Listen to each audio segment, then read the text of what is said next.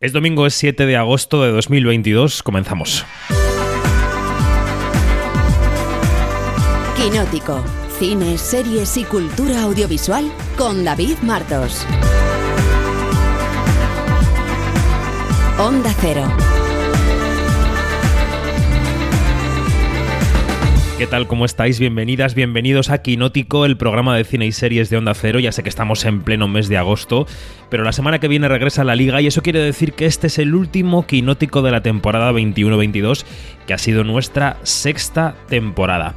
En estos meses hemos estado en la Mostra de Venecia, en San Sebastián, en el Festival de Cannes, en el Festival de Málaga, os hemos contado la carrera de premios, hemos estado muy pendientes de los Oscar, del Calvario de los Globos de Oro y aquí en casa de los Goya, de los Feroz, de los Forqué. Nos ha dado mucho trabajo el universo Marvel. Hoy intentaremos explicar qué pasa con las fases 5 y 6. Hemos analizado todo el panorama de las plataformas y el futuro de las salas de cine. Y además, en esta temporada hemos querido hablar de libros, de cine y de musicales. Todo con el objetivo que siempre ha tenido Quinótico, desde que nació, contar este sector. No contar solo los estrenos, sino contar cómo evoluciona una industria que da de comer a muchas familias y que alimenta la cultura y el ocio de muchísima gente. Esperamos haberlo conseguido y esperamos seguirlo consiguiendo. Soy David Martos y esto es Quinótico.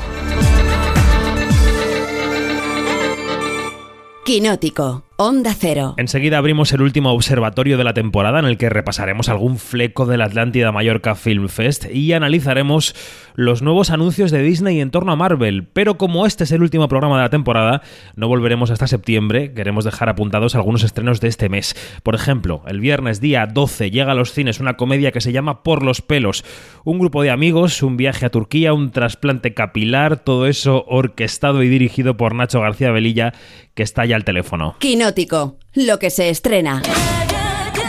A ver, como dice Inma, ¿se puede ser calvo o gordo? ¿Pero las dos cosas a la vez? No. ¿Me lo parece a mí o estás más calvo que cuando hemos salido de casa? No me corto un pelo, no me... ¡Tu pelo es fake! Esto es promoción y hay que aprovecharla, que la ocasión la pintan calva. Yo eso ahí juego. Hace unos años os dio a todos por depilaros y ahora por poneros pelo. ¿Y no has pensado en un implante capilar? Pero si yo teniéndote a ti no tengo que gustarle a nadie más. Pero me tienes que seguir gustando a mí. ¿Qué tal, Nacho? Buenas noches, ¿cómo estás? Hola, buenas noches. Bien, bien, bien. Contento y, y pasando buen verano. Ya en capilla, ¿no? Para estrenar por los pelos. Sí, sí, sí, sí. Ya el fin de semana llegará todo el mundo y, y, y contento porque creo que es una película que te diviertes, que lo pasas bien pero que tiene un puntito de preguntarte muchas cosas, preguntarte sobre este mundo de las apariencias, preguntarte sobre este mundo de la autoestima, que creo que de una forma u otra nos afecta a todos. Bueno, son un grupo de amigos que deciden marchar a Turquía para ponerse pelo. Ha habido mucha mucho prostético ahí en la cabeza para crear calvas que no existían. Mucho, mucho. Además, yo fíjate, yo tuve la feliz idea de, de, de pensar que no pasa nada por tener tres actores con mucho pelo porque le empeorar a la gente siempre es más fácil que mejorarla, ¿no? y, y, de eso que parece una buena idea, luego en el día a día el rodaje no, no resultó tan buena, porque los pobres se sometían a sesiones de tres y cuatro horas de fabricar esas calotas, fabricar esas prótesis de recién operados, pero la verdad es que luego muy contento porque ha quedado muy real y en una película cuando veo un defecto o cuando veo eh, el truco me saca del relato y era yeah, mi obsesión yeah. y creo que, que, que, en esta el equipo de efectos especiales ha hecho un trabajo buenísimo para convertir a Antonio Pagudo, el señor con más pelo de, España. de, de, de cine español, en uno de nuestros calvos. Bueno, además de Antonio Pagudo, en el reparto está Nené, está Leo Harlem, Eva Ugarte. Eh, creo que eh, pudimos charlar contigo cuando estabas en el rodaje en Turquía. Eh, ¿Cuánto tiempo estuviste allí? ¿Cómo fue la experiencia sobre el terreno? Jo, pues el, el, el, rodaje en, Estambul pues ha sido como la ciudad. Es una ciudad apasionante, donde ese cruce de, de, de culturas, de civilizaciones, hacen que es una ciudad fascinante, pero es una ciudad también caótica, es una ciudad radical y el rodaje fue un poco eso, fue un poco vivir eh, la, la belleza y mostrar esta belleza y a la vez pues las dificultades que te da una de las ciudades más ruidosas y caóticas de, de claro, de este claro. mundo. Y luego encima, bueno, pues tuvimos, eh, hemos rodado en época de pandemia con todos los condicionantes, que por un lado ha estado complicada a la hora de, de todo el proceso de producción, pero por otro lado nos ha permitido rodar en sitios que hoy en día sería inimaginable y mostrarlo de una forma eh, muy cómoda, porque bueno, estar en, en, en y poder rodarlo en mitad de la plaza con todo el equipo de producción, con toda la plaza para nosotros, hoy en día creo que sería difícilmente factible. Mm, entiendo, entiendo. Oye, ¿has podido indagar, has podido explorar en el mundo de las de esas clínicas de trasplante capilar? Eh, ¿Qué se cuece en esas clínicas? Eh, ¿Qué te has sorprendido? ¿Qué tipo de gente te has encontrado? ¿Cómo es tu lectura del fenómeno, Nacho? Pues fíjate, yo desde que leí este titular y que todo estaba tan extendido y tan masificado, lo primero que hicimos es preocuparnos por entrevistar a muchos pacientes estuvimos tres, cuatro meses de este proceso de documentación. Yo estuve en cuatro clínicas diferentes, eh, hablando tanto con los pacientes como con, con, los cirujanos.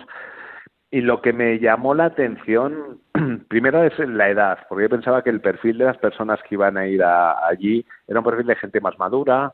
De pronto eh, me vi gente muy joven, me dijeron que la media era de 22 a 35 años, y lo que me llamó la, también la atención, que lo hemos intentado plasmar en la película, que no hay un único perfil.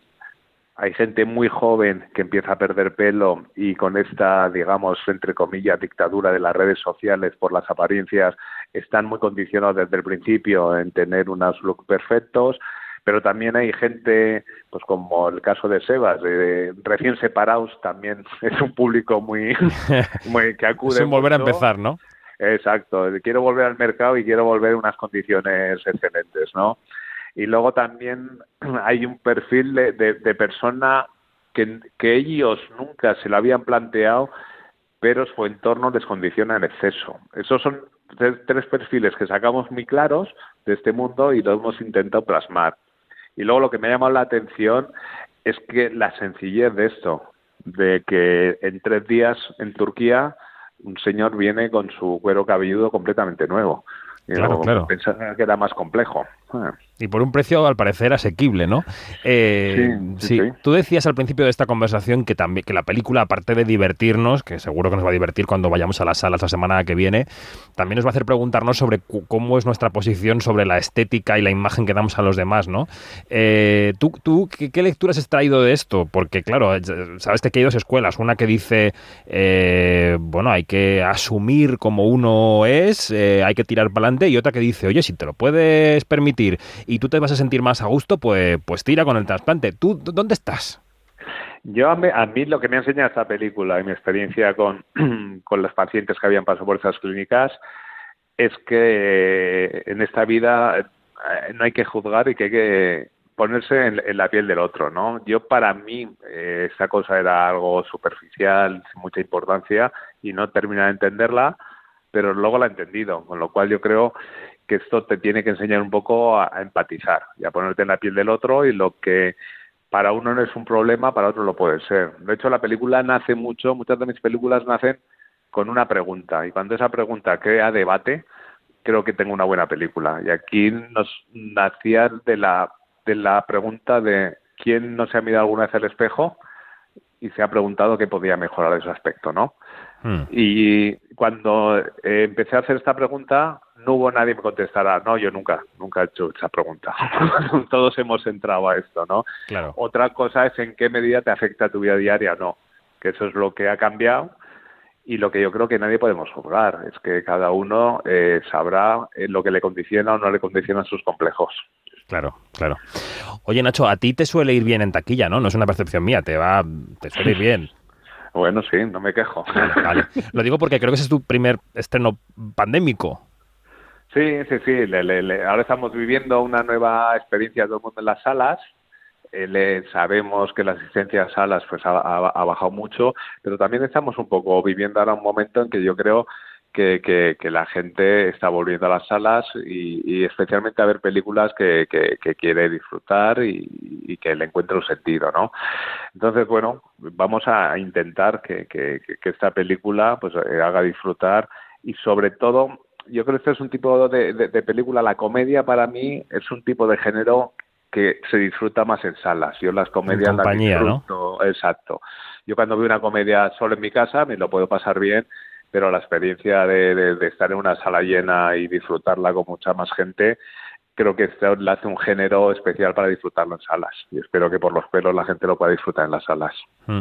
Hace un par de semanas o tres, en el marco de las negociaciones que se están produciendo entre el gobierno y el sector audiovisual por la nueva ley del cine, la Federación de Cines eh, lanzó un comunicado pidiendo que las películas eh, permanecieran 100 días en los cines, una ventana de 100 días antes de pasar a una plataforma, tanto para alquiler como para eh, entrar en los paquetes de streaming, ¿no? ¿A ti, a ti esto cómo te suena? Nacho?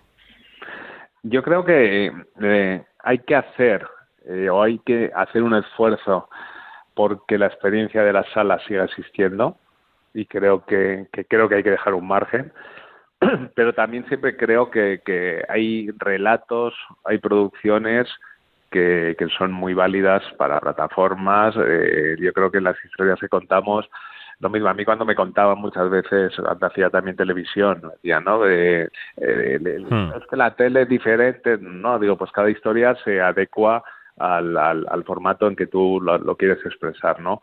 Pero en el momento en que está en la sala sí que veo conveniente que eh, dejemos un respiro para que la gente pueda disfrutar eh, las películas en las salas, que creo que no hay mejor forma de hacerlo. Sí, esta, este mensaje lo lanzamos desde aquí también mucho, que es una gran forma, pero es verdad que hay mucha gente que, que ha cambiado de hábitos, que ha descubierto que tiene un pedazo de pantalla en casa, un buen sonido y bueno, pues es otra manera de, de de acceder a contenidos audiovisuales que de otra manera a lo mejor no, no accederían, ¿no? Estamos todos como en esa, cuerda floja, Nacho, estamos entre dos aguas. Sí, eh, pero lo, lo, bueno, y yo creo que, hay, que, hay, que hay para todos, ¿eh? Es decir, sí, yo sí. De, de, me lo paso en grande en las salas y veo un tipo de, de cine en las salas, y, yo por las noches en, en, en, mi casa pues tengo todas las plataformas del mundo y las disfruto también no claro. no no creo que hay lo que hay que hacerlo es todo compatible Oye, por los pelos llega este próximo viernes a los cines, pero preparando la entrevista he leído la sinopsis de tu próxima película, que creo que se llama Mañana es hoy, sí, y, me sí. y, me ha, encantado. Eh, compártela con los oyentes de Onda Cero. ¿De qué va tu siguiente película?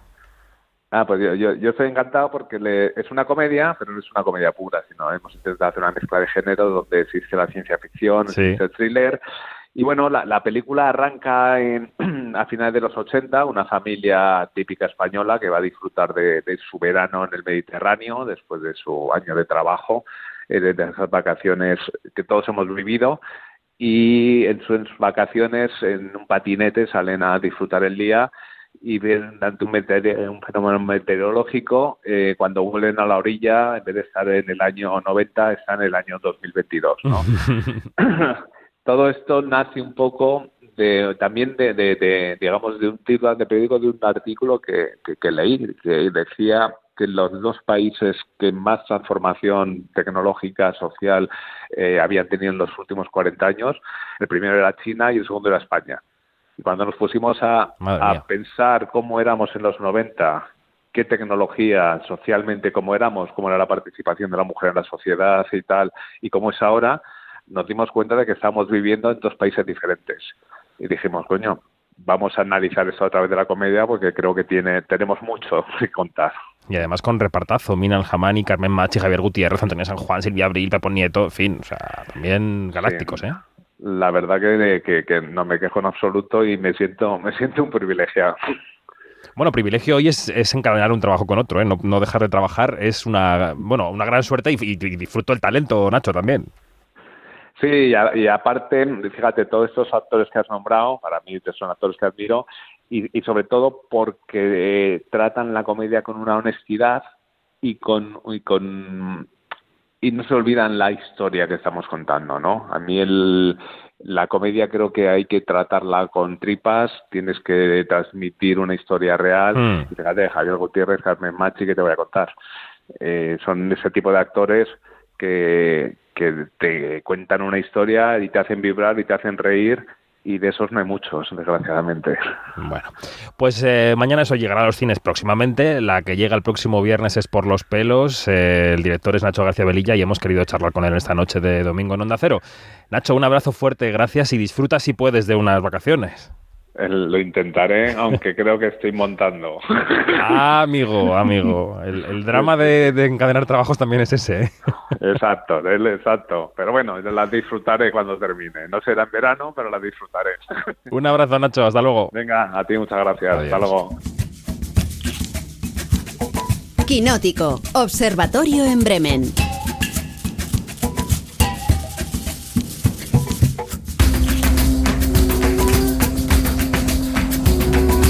Noche de domingo en Onda Cero, noche de domingo calurosa aquí en España. No sé si será noche calurosa también en Bremen, a donde ha regresado ya nuestra Janina Pérez Arias. Guten Abend, Janina, ¿cómo estás?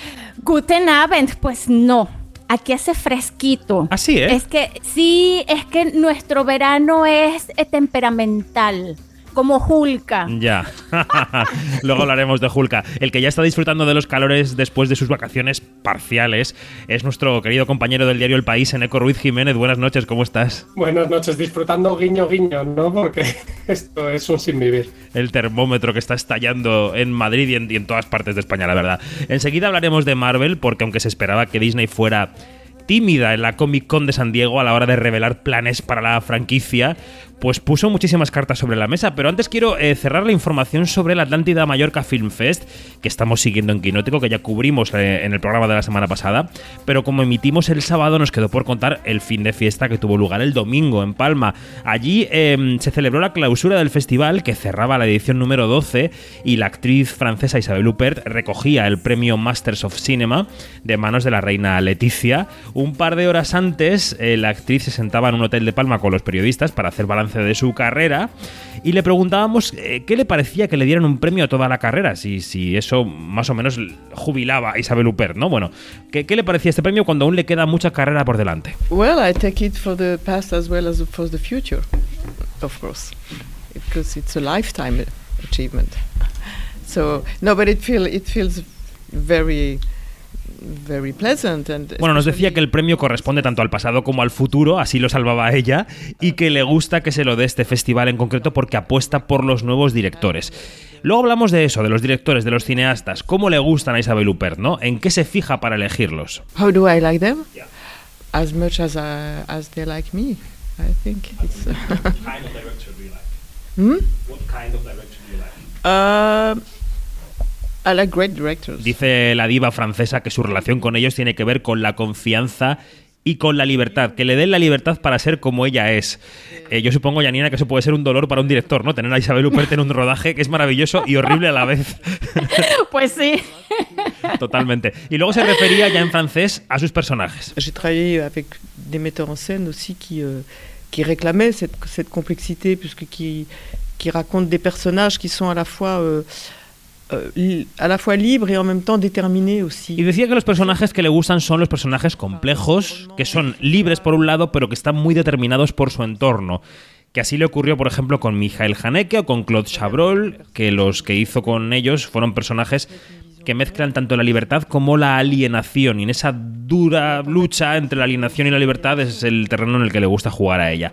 Yo os quería preguntar si sois fans de Isabel Huppert, Janina, si eres fan de póster de esta actriz o te deja un poco indiferente. Yo soy súper fan de Isabel Huppert. O sea, súper, súper. Tanto que cuando la he entrevistado he tenido que darme bofetadas internas para decir, estás trabajando, estás trabajando, porque te pierdes en su, en su frialdad glamorosa, este, en esas sonrisas que te regala de a poquito, en esos pequeños chistes que los tienes que, que agarrar así en el aire, porque es una tipa que, que usa la ironía este, en su día a día. Sí. Y te voy a decir una cosa, yo no sé si todavía lo ha, eh, si- si ya lo hizo, pero nunca se ha trepado en la Torre Eiffel. Nunca. Ah. Pues mira, Gran dato para su carrera. Pues En- mira. Eneco, ¿a ti qué te parece? en la Torre. Hombre, pues que siempre- es que cómo no ser fan, esa pregunta es, es ilógica, ¿no? Porque Ya. Hablábamos antes de esa mirada que tiene Isabel Huppert, que no sabes muy bien lo que hay por detrás, siempre hay un poco de amenaza o de que va a explotar, que a mí me encanta, es un tipo de actriz bastante única en eso. Y puede, esa villanía que tiene, ¿no? Pero al mismo tiempo el glamour que decía Janina, es que es una actriz 360, que diría Paquitas. Bueno, pues está claro que ella es una Master of Cinema y que el premio está muy bien dado, así que esa noche se le entregó ese galardón.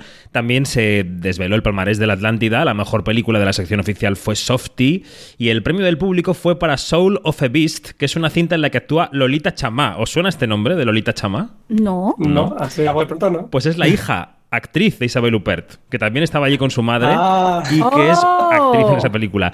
Eh, así que todo queda en familia. Nos queda por citar una mención especial del jurado a una película española, catalana para más señas, aunque el título está en francés. Es una película que se llama algo así como Jusqu'ici tout va, hasta ahora todo va, del actor francés Cuellar que debuta en la dirección. Es eh, cine dentro del cine en el que un director se enfrenta pues, a una conversación un poco trascendente así con una actriz que se niega a desnudarse en una escena. A ella le da vida la actriz Lola Marcelli. Así que vamos a escuchar la charla que mantuvimos en Mallorca con Francesc Cuellar y a la vuelta seguimos con este observatorio. Vale, necessito fer un altre, vale? No, no tenim temps. Eh, necessito fer un altre perquè la nena està tota peni de conya. El que tu vulguis, però no tenim temps. Te queden tres plans encara. Només tenim plató fins les dues. Una més ja tenim, vale? Com una més? Una més. Jo hauria d'haver agafat una hora, Fran. Com que fa una hora? Sí. Francesc Cuellar, buenos días. Hola, ¿qué tal? Buenos días. Los festivales son así, ¿eh? que las entrevistas se hacen a primera hora de la mañana y las noches son duras. Bueno, suerte que esto es la radio y que no se me ve la cara. Bueno, yo me aprovecho de eso, es mi trabajo. Si tuviera que verse la cara en todos los programas que hago, madre mía. Estamos hablando contigo porque mm, eh, presentas en el Atlántida Mallorca Film Fest tu ópera prima, que se debe pronunciar algo como Jusqu'ici tu va, más o menos. No, lo, lo has dicho perfecto. Que es algo así como eh, hasta ahora todo, todo va, ¿no?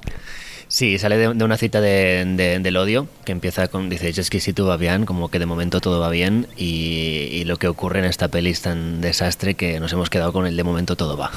Bien, vamos a, ahora iremos a la película, pero vamos primero a qué haces tú aquí y por qué llegas hasta aquí, ¿no? Eh, eres un hombre de teatro y de televisión que de repente, o sea, que ahora estás aterrizando en el mundo del cine. ¿Cómo llega para ti la idea, la oportunidad de dirigir tu primera película? Eh, yo llevo muchos años dirigiendo teatro, entonces había algo de... eh, y yo estudié cine antes de estudiar teatro, y había algo como del formato que hacía tiempo que se me resistía y que me apetecía mucho, pero a nivel de recursos pues siempre es mucho más difícil levantar una peli. Y hablando con Lola le dije, mira, vamos a hacerlo con Ana Maruñ y yo, que tenemos una compañía de teatro, teníamos eh, un dinero acumulado y dijimos, vamos a invertirlo en producir esta película. Y con Lola Marcelo hicimos todo el proceso, fue un proceso muy largo de preproducción, pero como vivíamos en la misma ciudad, pues nos dábamos el tiempo para que eso ocurriera y, finalmente la acabamos rodando. La película cuenta, eh, la película es, es, eh, cine dentro del cine, cuenta, eh, se, se- mete en un rodaje, en una jornada de rodaje en la que el director al que tú interpretas, que se llama Fran, eh, tiene problemas de horarios, de plató, le están restringiendo un poco los tiempos, el presupuesto, y de repente la protagonista de la película, que es Lola Marcelli, llega y le dice, oye, tengo que hablar contigo porque hay un problema, es que hay una escena que hemos pactado que yo me iba a desnudar y no lo voy a hacer, ¿no? Sí, es, es- era la idea de, querer explorar qué pasa cuando realmente pones un, límite en el curro y además un límite con alguien al que quieres. Al final, cuando vas currando con, mucha gente, te vas pues, haciendo amigos y a veces te encuentras que, estás currando con alguien a quien quieres. Eh, con Lola nos parecía que era muy difícil poner un límite.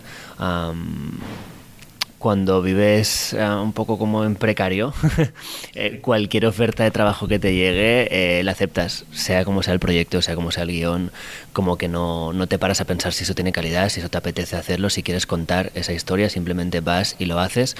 Y de golpe era como, ¿qué pasaría si realmente, eh, en, en nuestra situación, evidentemente, eh, puedes parar y decidir esto no me apetece hacerlo porque no me parece honesto. O sea, como qué pasa si le das espacio a, a esa sensación tuya y a, esa, y a ese querer ponerte por delante y que no el proyecto te coma como artista. Bueno, es que en la película no es tanto quizá que, la, que el personaje de ella se sienta em, incómoda con el desnudo, que puede ser en cierto sentido, sino que se juega con esa idea que tú mencionabas de la honestidad. ¿no? De este proceso no ha sido honesto porque tu objetivo con mi desnudo no es puramente artístico, sino que tienes otros objetivos que son el éxito, eh, la notoriedad. eh, ¿Por qué te interesaba tratar justamente este tema en la película? ¿Es un tema que te preocupa personalmente, que ves en la profesión, la preocupación excesiva por, el, por figurar, digamos? O sea, no voy a negar que es, que es algo que me preocupa a mí, ¿no? Como la idea de, de tener que trabajar y hacer cosas para poder ser alguien, como que de algún modo tu trabajo como que te define y, es algo que intento alejarme de esto, como que me estoy intentando separar, mm, pero hay algo innato en esta idea de éxito que se está vendiendo en, en esta sociedad que tenemos eh, de industria audiovisual, que es como que tienes que asumir un éxito, ¿no? Y entonces es como que, ¿dónde, ¿dónde radica el éxito? O sea, ¿en qué se basa el éxito? ¿En, llegar a tener muchos seguidores? ¿En que tu peli la vea mucha gente? ¿En que tú seas feliz haciendo el trabajo que has hecho? ¿En que puedas vivir de esto tranquilamente? ¿En obtener una paz? O sea, como que de golpe depende de dónde pongas el foco, el éxito se convierte en una cosa u otra y me apetecía como indagar en eso. Ayer, en la, después de la película, que hacíamos un pequeño eh, cineforum, eh, conversábamos sobre, sobre eh, si realmente el proceso del arte tiene que a- hacerse mm, para el propio equipo, mm, para pensando en un hipotético espectador, si es una cosa hacia afuera o hacia adentro, ¿no? Eh, ¿Es distinto en teatro que en cine, por la experiencia que tienes hasta ahora? ¿Se piensa en el espectador de forma distinta? ¿Se le tiene en cuenta de una forma distinta? Porque en el teatro al final hay un contacto diario con el que está en la butaca, pero en el cine haces algo en privado que alguien verá en un sitio en el que tú no vas a estar, ¿no? Ya, yo creo que al final ah, el proceso puede parecerse bastante. Es cierto que el cine y el teatro tienen, tienen un público muy distinto, ¿no? Como un, un grupo de espectadores eh, muy distinto.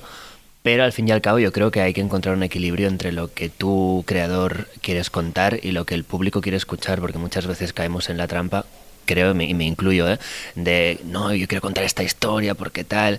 Es como asumir que a la gente no le interesa nada tu historia. O sea, la gente quiere escuchar otras cosas y es bonito como entender dónde está el equilibrio entre lo que tú quieres contar y lo que la gente quiere escuchar. Y creo que eh, en es donde se encuentran estos dos grupos es donde sucede la magia. En la película ya hemos dicho que vemos un director en dificultades, pero bueno, ¿cómo fue el rodaje real? ¿Cómo fue? ¿Tuviste días? ¿Tuviste plató? ¿Te recortaron la producción? ¿Cómo fue? No, de, de hecho, es, em, esta respuesta es muy poco romántica, ¿no? Es como desromantizar la idea de hacer cine, pero ah, hemos tenido la sensación que lo artístico se ha adaptado mucho a la producción. ¿No? que normalmente es como lo artístico es esto, es lo que manda y vamos a ver cómo la producción intenta que eso ocurra y creo que aquí sido un poco distinto, nos apetecía hacer cine, nos apetecía contar esta historia, pero a la hora de desarrollarla era como, vale, ¿qué medios tenemos? ¿Qué, ¿Cuál es la producción que va a tener esto? Pues esto se desarrolla de una manera o de otra, ¿no? Entonces creo que lo hemos hecho muy bien en el sentido de que la, la, los días de rodaje, tanto de pre como de producción, fueron súper tranquilos, fueron como que se adecuaron a, al plan de rodaje que habíamos hecho porque ya habíamos desarrollado eso sabiendo qué, producción teníamos. Eh, la película tiene una especie de mm, escena prólogo, después hay una gran eh, conversación central entre tu personaje y el de Lola, y después hay un epílogo al que llegaremos. Pero la conversación, dijiste ayer en el coloquio de la película que tu manera de, rodarla fue eh, rodarla prácticamente completa en, en, muchas tomas, ¿no? ¿Esto fue necesidad? ¿Fue decisión tuya? ¿Por qué quisiste rodarla así?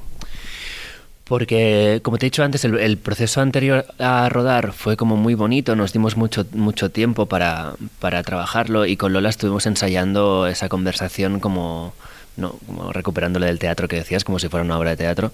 Eh, estuvimos ensayándola entera, estas 50 minutos de conversación los, tiramos del tirón, vinieron directores y directoras, colegas a ayudarnos, como a darnos indicaciones desde fuera, o sea, de algún modo era algo que estaba como muy ensayado y y como actor imagino que cuando, bueno, imagino no, sé que cuando haces un espectáculo de teatro como que te vas buscando tus mecanismos para ir avanzando y para llegar a los sitios que tienes que llegar. Tú que viste la peli Lola llega a unos sitios muy complicados y, y a mí me parecía que con la, con la producción que teníamos y por lo tanto con el plan de rodaje que teníamos como ir cortando, ir haciendo planos, eh, me parecía como alargar el proceso, que era un proceso muy difícil, sobre todo de interpretación, así que le propuse a todo el equipo técnico y artístico en plan, vamos a hacer esto del tirón los 50 minutos, y, y todos dijeron, estás loco, pero vamos a hacerlo, y de golpe funcionó muy bien porque los lugares donde se llegaba, eh, ya no solo interpretación, incluso a maquillaje le iba bien, el sudor se iba acumulando, el maquillaje se iba, ¿no? El vestuario se iba como empapando, de, de luz, la luz iba como, pues si el sol se iba moviendo, la luz, como que todo entraba en un terreno como mucho más natural, muy verosímil y que funcionaba mucho más que si hubiéramos ido por cortes. Claro, pero en el montaje supongo que habrán acabado fragmentos de la conversación que son de diferentes conversaciones, o, son, o, es, o es una de ellas la que has elegido. Ah, no, no, obviamente porque las conversaciones las rodábamos, o sea, pasamos los 50 minutos cuatro o cinco veces al día y con distintos planos, planos más cortos, planos más cerrados, más abiertos. eh, entonces, claro, evidentemente, si, si tú ves que hay un cambio de plano, es que es otra, es otra toma. Cine es mentira, señores, estamos descubriéndolo aquí, efectivamente. Y luego eso, decíamos, hay un epílogo en la película, que es un epílogo con, con, con- con base documental, digamos, de vídeos caseros, en los que se ve a un pequeño Fran, eh, que relacionan la esta idea del éxito que contábamos con la idea del juicio. Es decir, el personaje de, de Fran persigue ese éxito de forma a veces un poco inconsciente porque se siente juzgado por una mirada externa a la que tiene que responder, ¿no? Esto, si quieres explicarlo tú. Bueno, yo, creo que ayer ocurrieron varias cosas. Después, justo de nuestra proyección, Omar Ayuso proyectaba su corto que era Matar a la Madre. Y, al salir de nuestra proyección había gente que decía, buah, tío, o sea, como me has llevado muy lejos. Creo que hay algo que todo ser humano tiene, eh, más consciente o menos inconsciente, que son heridas mm, con, el, con el padre o con la madre. Y que nos las podemos curar y les podemos ¿no? como cuidarlas, pero al fin y al cabo siguen estando allí. Entonces, em, ese material que es de mi Fran pequeño con mi padre, em, creo que es como la, la, la, la conclusión perfecta a los conflictos que el Fran, que tú has visto durante la peli, está mostrando sin decirte que son esos los conflictos, ¿no? Que cuando rascas un poco ves que, que porque quieres el éxito, porque quieres el reconocimiento, pues al final es como, pues quiero que mi padre me vea, quiero que mi padre me reconozca, quiero que mi padre esté orgulloso de mí, ¿no?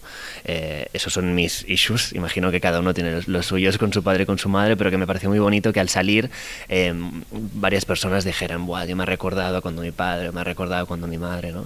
Entonces es como que hay algo que, que conecta con nuestro yo pequeño, que cuando crece intenta como batallar y curar todas esas heridas y me pareció bonito que el día terminara también con un corto que se llama Matar a la Madre. Sí, un programa doble, la verdad, muy interesante ayer. Em, y claro, por cerrar este círculo, hablábamos de la profesión, hemos hablado del éxito, de por qué el paso al cine desde el teatro y la televisión. Claro, en la vida de actor o de actriz es una vida en la que os exponéis a muchos noes y a muchos rechazos por razones muy distintas.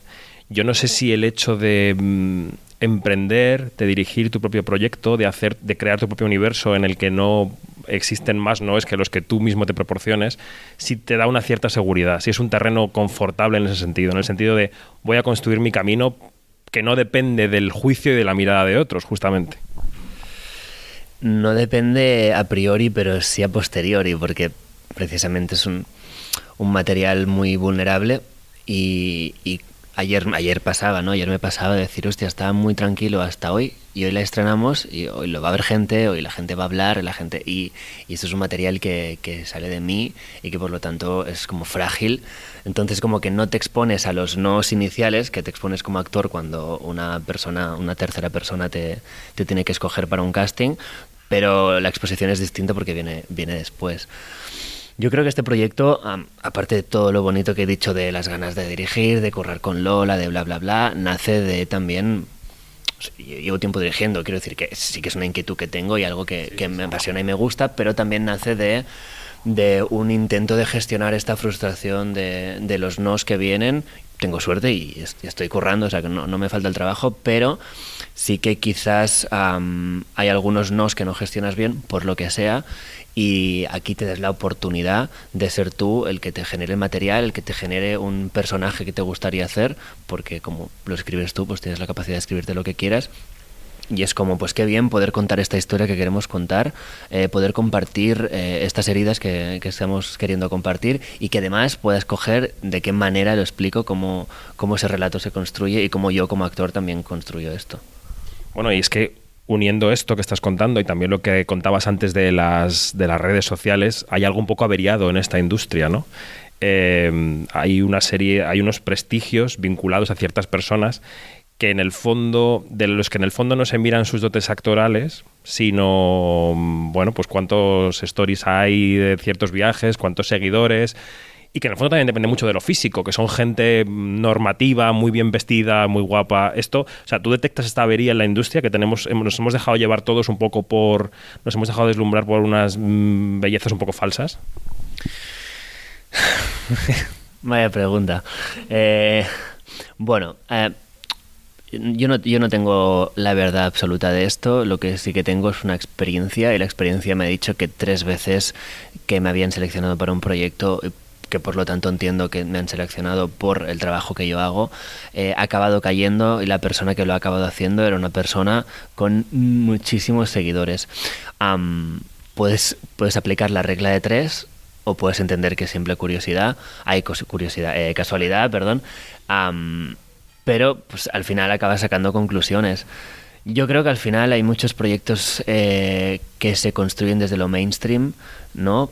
Por, pues, por el equipo que, que los hace o por la forma en que tienen de venderlos y que al final, si el guion no es bueno y el equipo no es bueno, el producto es una mierda por muy mainstream que tú lo quieras hacer y por muy... No, ahora estoy, estamos aquí y esto lo organiza Filming y estoy viendo como la acreditación que pone Filming. En el cordón de la acreditación.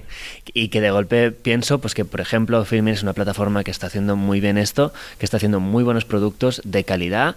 Algunos pueden ser mainstream, evidentemente no, no, no es incompatible, pero que creo que eso no es lo primordial y lo primordial es la calidad y se nota en, el contenido. Entonces creo que, que en algún momento vamos a abrir los ojos y nos vamos a dar cuenta de que si queremos que nuestro contexto cultural eh, español siga siendo rico y siga siendo eh, algo elevado, no necesariamente intelectual, pero también que todos estos patrones y estos criterios que ahora están rigiendo la industria creo que van a cambiar o deseo o quiero pensar eso, que van a cambiar y que, y que nos vamos a centrar en que, en que tenga calidad, en que tenga talento.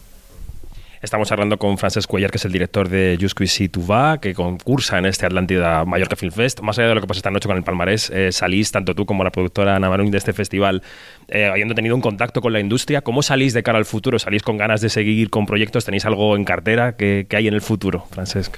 No, pues estamos, a nivel audiovisual, estamos preparando un largo que se llama Duro, es un texto escrito por Bárbara Mestanza. Es como una segunda parte. Ella escribió un texto que se llama Sucia sobre abusaron de ella y ella pues como que escribió sobre eso y es desde la voz femenina y ahora Bárbara ha escrito Duro que de alguna manera es la segunda parte y es eh, contar los abusos pero desde la voz masculina y eso lo estamos preparando en formato audiovisual, eh, tiene forma de guion y ahora estamos pues buscando producción, buscando dinero, buscando apoyos al fin y al cabo y ahí estamos. Este programa lo escucha mucho la industria, o sea que a ver qué, a ver qué pasa. Mucha suerte, Frances, con todo. Gracias. Muchísimas gracias a ti.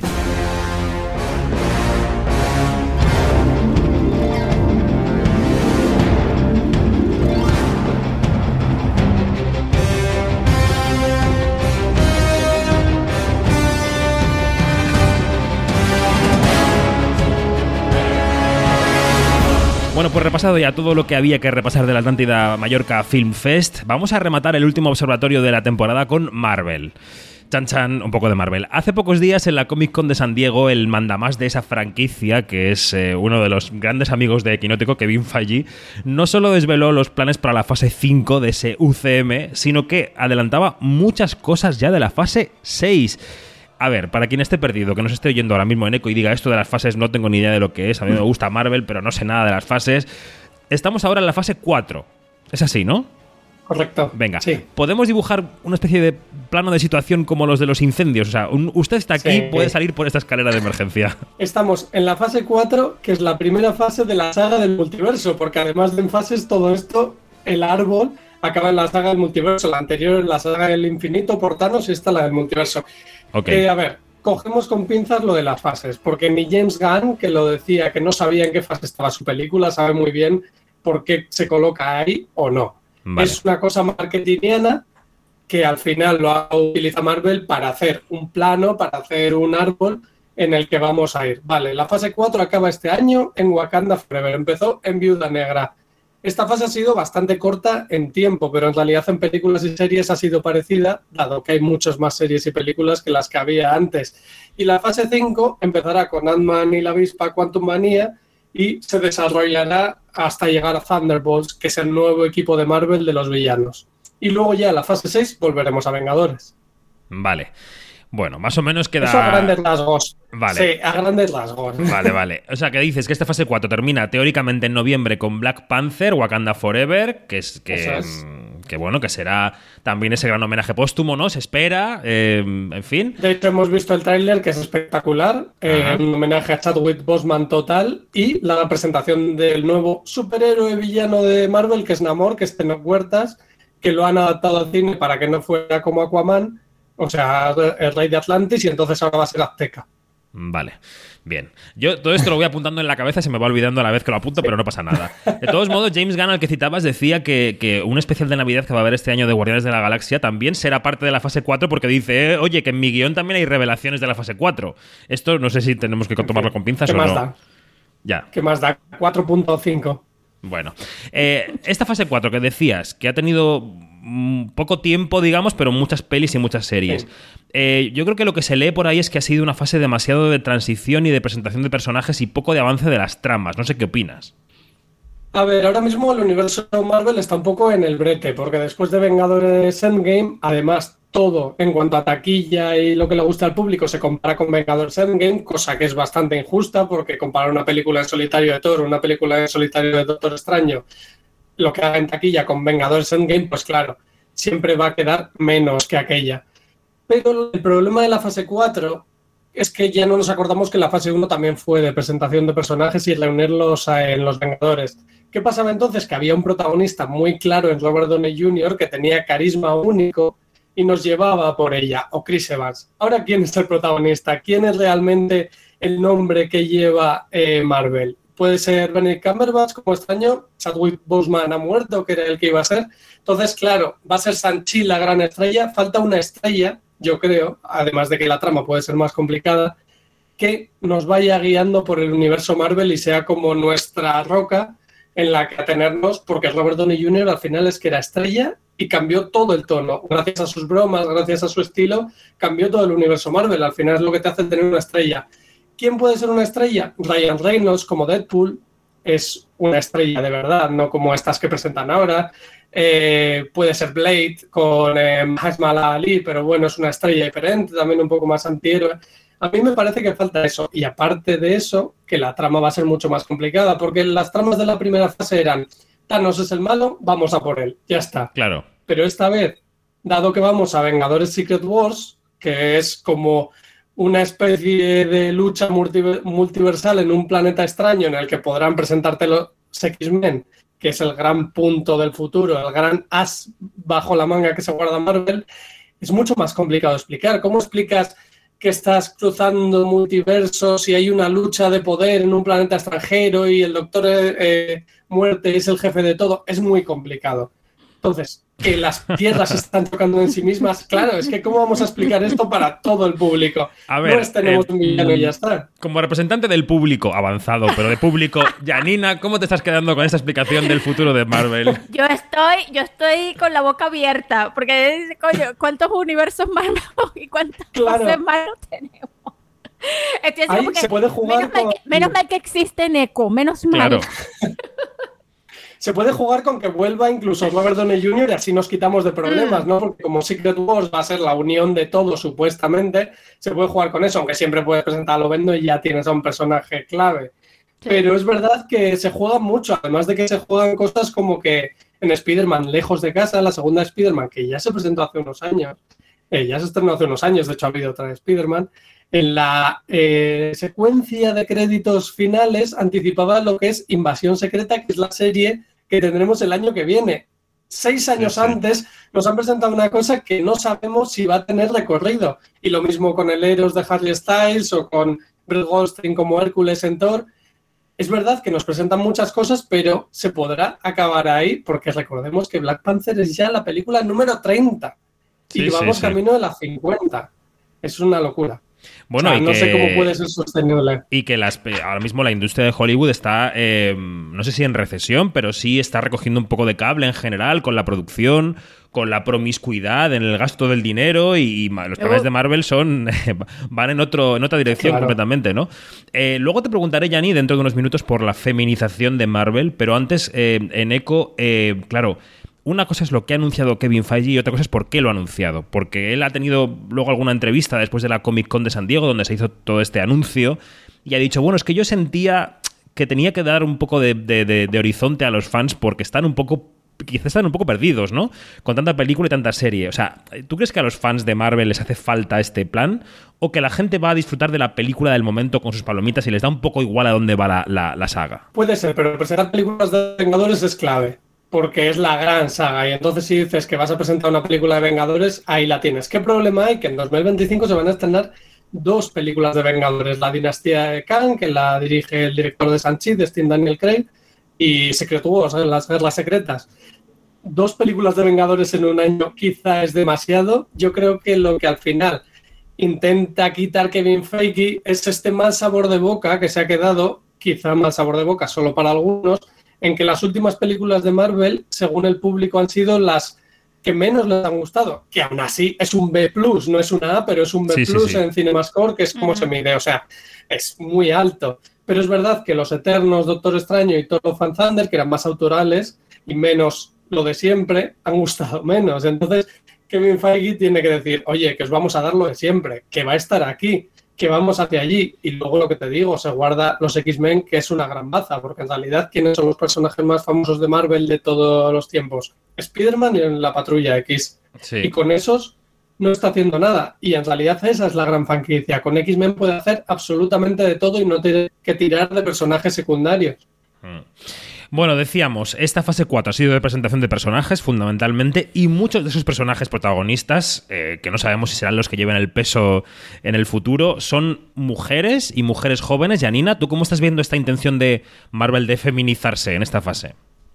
Mira, súper interesante. Es una, es una evolución que se ha visto paulatinamente. Ha podido haber sido más acelerada, pero en los últimos 12, 15 años les ha tomado tanto tiempo, tanto tiempo. Pero claro, son cosas que hay que ir como de a cuentagotas. Y nada más, fíjate, la, la escena final de, de los últimos Vengadores es una, o- no es una escena final, es una, es una escena donde salen todas las guerreras, todas las heroínas. Sí. O sea, tú ves eso y tú dices, ay Dios mío, ay Dios mío. Y como mujer, tú dices, yo soy esa, no, soy aquella, no.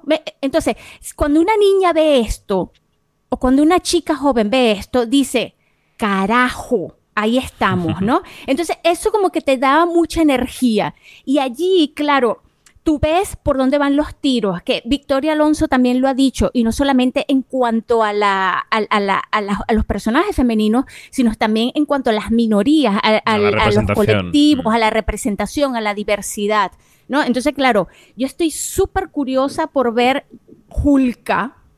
Sí, Abogada Julka. Porque, porque, eh, porque, la, porque Hulka, con, que lo va a hacer eh, Tatiana Maslany, que es una tremenda actriz, eh, la- ya la vimos en Orphan Black, por ejemplo, que es Mm. wow.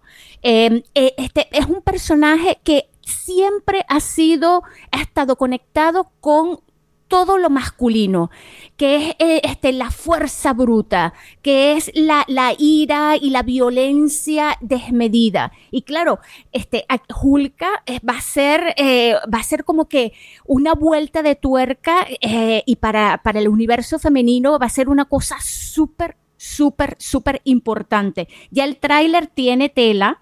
¿Sí? Este, porque además este, eh, hay guiños del, del feminismo, de lo que es la mujer y todo esto en tan pocos minutos. Entonces, claro, allí eso va a estar este, buenísimo. Eh, y también hay una evolución que es la que es, es despojarse poco a poco. ¿Cómo te despojas tú, viniendo de un cómic, cómo te despojas tú de la sexualización, de la objetas- objetación, o sea, de la de, de poner a la mujer como objeto? Exacto, esto, lo sí. vimos, esto lo vimos, por ejemplo, en eh, Viuda Negra. Coño, ¿cómo le vas a quitar tu sexualización a un personaje que lo encarna Scarlett Johansson? O sea, o Florence eso, Pugh, eh, también te digo, que es el futuro. sí, o sea, e- es, una cosa increíble, pero se está logrando, ¿no? Eh, es un, eh, y, y hay que, hay que mm, también recalcar que Viuda Negra fue uno de los grandes personajes femeninos, digamos, mm, que, que, fue- que estuvo en primera línea, ¿no? Y también, este, cuando mencionaste a Iron Man, me acordé de ese pequeño guiño que hicieron ya con la asistente de Iron Man, a quien poco a poco le estaban dando más fuerza y este que, que es un personaje mm, que se llama Virginia, eh, Virginia eh, Papel, Papel Pops, o Pops. Y este, es- Pops, encarnado por eh, Winnie Paltrow, que, que bueno, que la odian en Hollywood, pero, pero por aquí a mí, Pero en a mí España esa- la queremos. en España la queremos mucho porque además habla español muy bien. Y bueno, entonces, claro, y lo hemos visto recientemente con Jane Foster, este, en, en Thor y todo eso. Entonces son cosas que ya, este, que se estaba preparando como que, como que estaban pavimentando la carretera para llegar al gran final que va a ser toda esta edificación y a lo que yo voy es a lo que yo tengo súper curiosidad por ver que es Black Panther 2. Ay, Dios mío, es que mira, se me encoge el corazón porque es que es que cuando yo vi Black Panther 1 con esos personajes femeninos que, que rodeaban todo, que rodeaban es- eso, ese, ese personaje central tan masculino, ese ejército de mujeres, ay no, de verdad, yo hice así, ay no, por favor, por favor, esto fue demasiado bueno y además que, que Shuri, que, es le- que está eh, eh, interpretado por Leticia, Leticia Bright, eh, bueno, es la que va a tomar el relevo. Y, y Shuri es Se un supone. person- se supone, ¿no? Es, es, este, es un personaje que no solamente era la hermana del, del rey de Wakanda Forever, sino también, también era el cerebro de todos estos inventos. Este, y además tenía fuerza, ¿no? Tenía fuerza, tenía, eh, pero eh, era en aquel momento de, de- de Wakanda, de la primera Wakanda o del primer eh, Black Panther, e- ella, ella estaba como que mm, todavía tenía que moldear su carácter, ¿no? Estaba un carácter allí, pero era una, una chica todavía muy joven. Y yo espero que en Black Panther 2 ya sea la guerrera, este, como Daina, eh, Mm. como Daina, eh, que es la, la, la, la comandante, ¿no? La generala de- ese ejército femenino y todo esto. Y claro, no puedo dejar, no puedo irme sin Rápido, mencionar Janina, rápido. a América Chávez, que va a ser la Miss América, eh, Chochi Gómez, que me lo acaba de decir en eco, cómo se, me recordarme cómo se llama, cómo se llama la, la chica esta que es de origen mexicano. Y claro, esto va a ser, esto va a ser un, esto va a ser tremendo, esto va a ser tremendo. Entonces, el universo Marvel en el futuro femenino acérquense porque va a ser es una cosa que va más allá de Wonder Woman, que es mi adorado tormento. Es una cosa que va, que va a estar más allá de Capitana Marvel. Es una cosa que, que de verdad que va a, a- a- a dejar huella en lo que es el, el feminismo y en lo que va a ser, Y- digamos, lo de las heroínas. Bueno, pues. y más eh, allá de Batgirl. Eso. Y más allá de Batgirl, Batgirl, que no, que la frustrada Batgirl. Eh, que- bueno, esto quería ser un observatorio bomba racimo para vuestras vacaciones, para que vuestra cabeza estallara en mil pedazos con 500 millones de nombres, pero no pasa nada. Esto en Quinótico lo iremos desgranando poco a poco durante los próximos 35 años, así que no os preocupéis.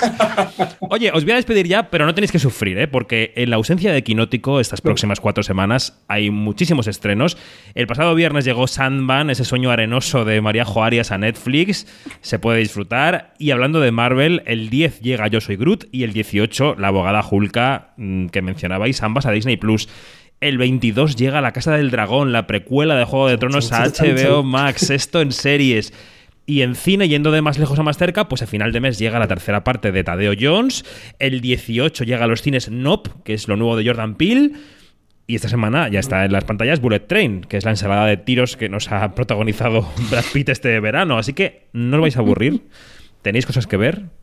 Janina, en Eco, gracias por todo y hasta septiembre. Adiós. Gracias a ti. Ay, Dios mío. Adiós, Jani, Por hasta no- Venecia. por ahí nos vemos. Besitos, hasta Venecia. Chao, Adiós, un abrazo. Nosotros nos quedamos por aquí porque todavía tenemos un estreno más. El día 12 llega a los cines un musical netamente español basado en el repertorio de los hombres G. Se llama Voy a pasármelo bien. Está protagonizado por Raúl Arevalo y por Dani Rovira. Y su director es David Serrano, que ya está al teléfono. Suena así. Quinótico, la entrevista. Empieza el curso, Pitus. No podemos ser más unos pringados. Ya pero igual fandango. Adivina quién se ha puesto en contacto conmigo porque quiere verme. ¿Quién? Laila. ¿Me estás mirando los dientes? No. Me llamo Laila. ¿Qué Laila? Laila, Laila. Que viene el día 5 y por lo visto que está mirando los dientes. Que no. ¿Te gustan los hombres qué? Me flipan. A mí también. ¿Quiere pasar la noche conmigo? ¿Tú has visto los dientes que traes? Tres años ya sin venir. David Serrano, ¿qué tal? ¿Cómo estás? Buenas noches. Hola, buenas noches. ¿Cómo está el cuerpo a unos días de estrenar película? ¿Cómo estás? Pues con muchísimas ganas ya de que se estrene y de que la vea la gente. Y pues eso, como expectante y nervioso, eh, pero con muchas ganas. Hacía, si no me equivoco, cinco o seis años que no estrenabas en cine una película, ¿no? Pues desde Tenemos que hablar, eh, no sé exactamente cuánto hace, pero sí, deben ser cinco o seis años ya. Y entre medias hice la primera temporada de Botagón, que dirigí los primeros cuatro capítulos y preparé la serie. Además, un trabajo casi, sim- bueno, muy, muy similar a lo que sería hacer una película. Pero sí, una película en cine, en película en cines de Tenemos que hablar. O sea, que hiciste Tenemos que hablar, hiciste luego Bota a Juan, pero entre estas dos películas has estado muy volcado en el teatro, que realmente es, es, eh, tu vida, ¿no? Tu vida es el teatro salpicado por cine, un poco. En los últimos años sí. Eh, en los últimos años me he dedicado mucho más al teatro y tam- sobre todo al teatro musical, porque he hecho además unos montajes que son, ¿cómo decirlo?, como muy laboriosos, porque dirigí primero Billy Elliot, luego hice eh, Gris con los, con los propios niños de Billy Elliot unos años después y ahora estoy a punto también de estrenar Matilda, que lo estrenamos a final de septiembre. Entonces son proyectos gigantescos porque eh, en cada función salen nueve o diez niños, pero nosotros tenemos que multiplicar por seis, eh, porque tenemos seis elencos de niños distintos, porque eh, no, no queremos que hagan más de dos funciones a la semana los niños, ¿no? Entonces el trabajo es brutal porque tenemos que preparar a 60 niños, es lo que hicimos en Billy y ahora es lo que estamos haciendo en Matilda. Entonces son proyectos que me llevan un año y medio de trabajo y, y son como muy, muy, muy, muy laboriosos y, y muy cansados. Entonces entre eso y luego también he dirigido bastante teatro, he estado muy liado con, con, con el teatro, sí. Entiendo. Eh, buena parte de los ingredientes que mencionabas ahora, la música, los niños, están en Voy a pasármelo bien. Eh, te quería preguntar cuál ha sido el germen de esta película, de dónde viene el núcleo, la, la semilla de la que nace la película, ¿no? ¿Es una propuesta, es una iniciativa tuya? ¿De dónde sale? Sí, es una oferta que, bueno, yo llevaba ya muchos años con Enrique López Laviñe hablando de que queríamos hacer un musical juntos. Enrique es uno de los pocos productores que realmente le gusta el género musical. Y Sí. un día me llama y me dice, mira, tengo los derechos de, de los hombres G, he pensado en hacer un biopic, pero solo de, de- de la primera parte de su carrera, que la verdad es que es muy divertido, ¿no? Porque pasaron de ser unos chavales que tocaban juntos en un instituto y en un año se convirtieron en el grupo más famoso de España, ¿no? Entonces creo que sí que ahí había un biopic interesante, pero mm, a mí se me ocurrió una historia que, que me parecía que, que- que iba a funcionar mejor y que era mi propia historia, porque mm, yo lo que cuento en, en Voy a pasármelo bien es eh, mi infancia. El personaje se llama David porque soy yo, la chica se llama Laila porque fue mi primer amor, Ujú. Laila, y los nombres de los personajes de los amigos del prota son los que los, los reales de, de mis amigos en esa época, ¿no? Entonces se me ocurrió contar mi vida porque los hombres G fueron el primer grupo que me gustó a mí por, porque decidí yo que me gustaran, no porque eh, le gustaba a alguien o porque le gustaba a mi padre o porque le gustaba a un vecino, no. Eh, fue como mi primer grupo y me parecía que era que iba a ser la mejor historia posible para, para contar con, con, pues eso, con esas canciones mis propios recuerdos, ¿no? Y luego ya se, se metió por medio pues, eh, buscar una trama adulta que para, para redondear más la peli, ¿no? Y lo que sí he puesto en práctica en todo el proceso ha sido todo lo que he aprendido haciendo estos musicales con, con chavales, ¿no? Eh, la formación de los niños, eh, cómo trabajamos con los niños con muchos meses de, de antelación, las clases que les dimos, fue de alguna manera reproduje el, el sistema de trabajo que habíamos empleado en Billy Elliot, que estoy ahora utilizando en Matilda. Ujú. ¿Cómo se, ¿Cómo se construye, David, un musical de, de- co- con el repertorio de un grupo como es este, ¿no? que tú nos planteas en los cines este próximo viernes? Es decir, eh, porque sabes que hay musicales en los que, eh, musicales, digamos, hay buenos musicales y hay malos musicales. Hay musicales en los que las canciones son algo así como un accidente, ¿no? Un accidente que ocurre en la trama. Y hay otros que realmente tienen las canciones como, como parte del avance de esa trama, ¿no? ¿Cu- ¿Cuál es, cuál es a, a tu juicio, el método para que esto funcione? Bueno, yo lo que encontré en esta peli, eh, que creo que nos ha funcionado muy bien, eh, bueno, lo primero que decidí es que no iba a modificar la trama para ir metiendo las canciones, que es lo que se hace casi siempre en los musicales de Claro. Ramola, ¿no? De, de Jukebox, como, bueno, como Mamma Mía, como el que yo hice de Mecano y no me puedo levantar. Entonces, eh, intenté encontrar un sistema para que para no modificar la trama para que entraran las canciones, ¿no? Eh, y que alguien tuviera el pelo recogido para que se soltara el pelo. No, no, no quería eso. Entonces, eh, me sirvió mucho que, que, los protagonistas fueran fans del grupo, porque las canciones entran casi siempre porque son canciones que ellos como personajes escuchan en su día a día. ¿eh? Entonces, desde ahí creo que encontré un sistema para que las canciones entraran de una manera más natural y menos forzada que, que en otros musicales, ¿no? Y además también me iba a permitir jugar mucho con lo diegético, con lo extradiegético, que algunas canciones fueran números musicales, pero que otros fueran las canciones escuchando ellos en su casa, las canciones que se ponen en el Walkman cuando andan por la calle, o sea, estar todo el rato jugando con, con eso. Me parece que fue un, hallazgo importante para hacer también un musical un poco distinto. Y es obligado preguntarte por la colaboración de los integrantes del grupo. ¿Cómo lo han visto? ¿Cómo se lo han tomado? ¿Cómo es la colaboración? Cuéntanos. Bueno, la colaboración es súper estrecha. O sea, de hecho, ellos tenían capacidad de veto. O sea, si no les hubiera gustado algo, Anda. Eh, se hubiera cambiado. Tenían que supervisar el guion, tenían que supervisar el resultado final. Y, y entonces, bueno, pues ya así íbamos pasando y, y dicen, bueno, iban dando su opinión, pero han sido súper respetuosos. Yo la verdad es que eh, por, por, mi trabajo en teatro musical, aparte he tenido bastante contacto con muchos grupos muy famosos y con muchos cantantes muy famosos y es la primera vez que me encuentro con, con gente exitosa, tan exitosa como, como son los hombres G y que sea gente normal, sensata, que escucha, que son razonables y ha sido un placer trabajar con ellos. Aparte, eh, han grabado eh, en, la, en, la, banda sonora, o sea, las canciones que cantan los chicos, las cuatro nuevas versiones que hemos grabado de, de Voy a pasármelo bien, de Te quiero, de Dos imanes y de Suéltate el pelo, el bajo, la batería y las guitarras han grabado ellos. O sea que han estado muy involucrados y muy encima de, la película y bueno, están muy contentos. Mm.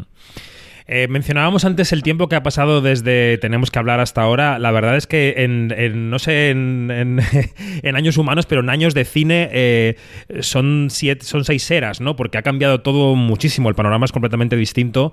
Eh, desde el 16 hasta ahora. Las plataformas en España prácticamente no existían entonces y ahora eh, tienen una fuerza brutal. Tú vas a estrenar en cines el próximo viernes en un panorama complicado, competitivo. Eh, es interesante preguntarte a ti cómo ves el sector, tú que estás dentro y fuera a la vez, ¿no? Eh, ¿Cómo ves esto del cine en sala y su supervivencia, David? Hombre, yo más que que haya cambiado mucho en los últimos seis años, creo que ha cambiado mucho en los últimos dos, ¿no? Eh, la situación es muy complicada, extremadamente compleja para los cines que están a punto de ir cerrando unos detrás de otros. Entonces, o esto se reactiva o, o realmente vamos a ver una caída en picado, o sea, como si fueran fichas de dominó, ya se está produciendo, ¿no? En muchos cines en Madrid y en otras ciudades que empezarán a cerrar. O sea, la situación es extremadamente complicada. Es cierto que hay mucho trabajo porque las plataformas sí que producen muchas series, dentro de unos años analizaremos qué tipo de trabajo es y qué tipo de series se están produciendo y si realmente tienen algún valor o tienen cero valor, ¿no? Pero sí que hay mucha, mucho, mucha producción. Eh, hay que ver hasta qué punto esa producción tiene, tiene, tiene mucho sentido hacerla o no, ¿no?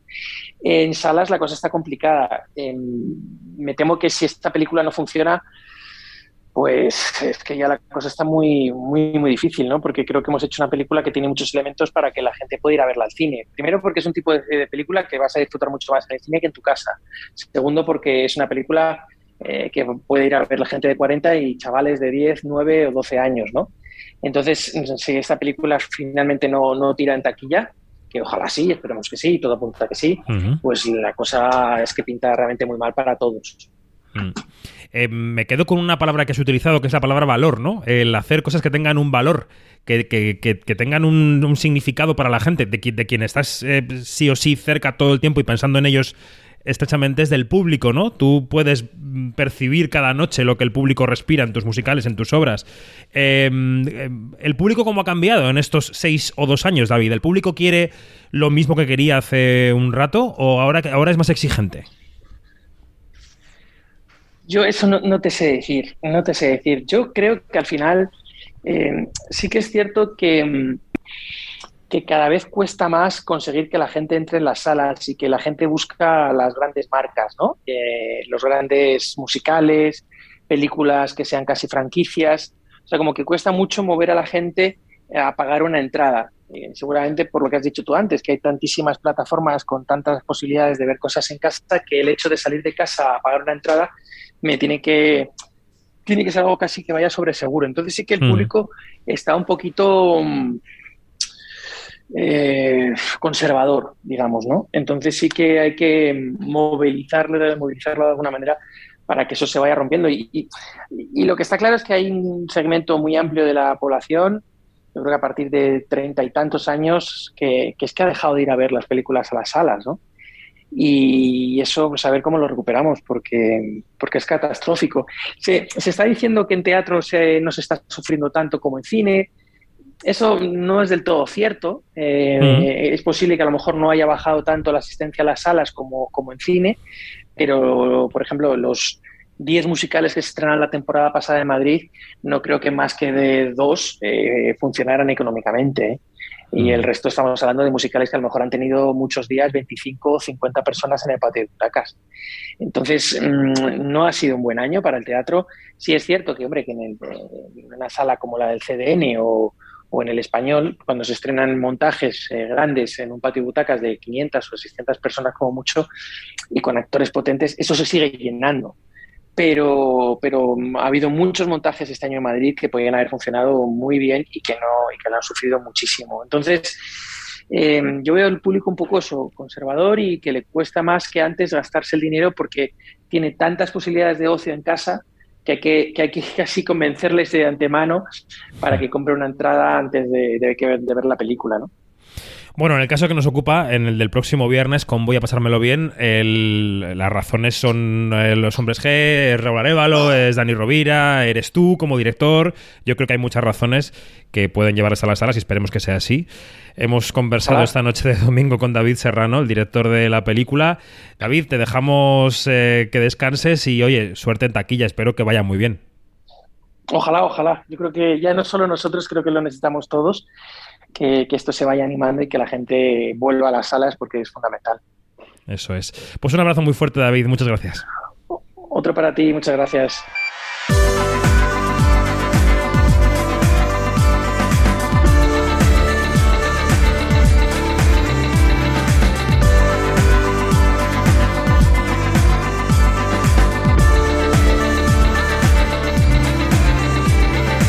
Nos vamos, más información en nuestras redes sociales donde somos arroba en nuestra página web quinótico.es y en nuestro canal de YouTube donde se pueden encontrar algunas de las entrevistas que hacemos en vídeo.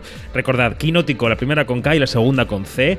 Felices vacaciones a todo el mundo, ha sido un placer acompañaros una temporada más en nuestros canales de podcast y en la radio. Quinótico vuelve en el mes de septiembre desde la muestra de Venecia con la temporada número 7. Descansad, desconectad, ved cine, ved series y sobre todo sed felices. Adiós.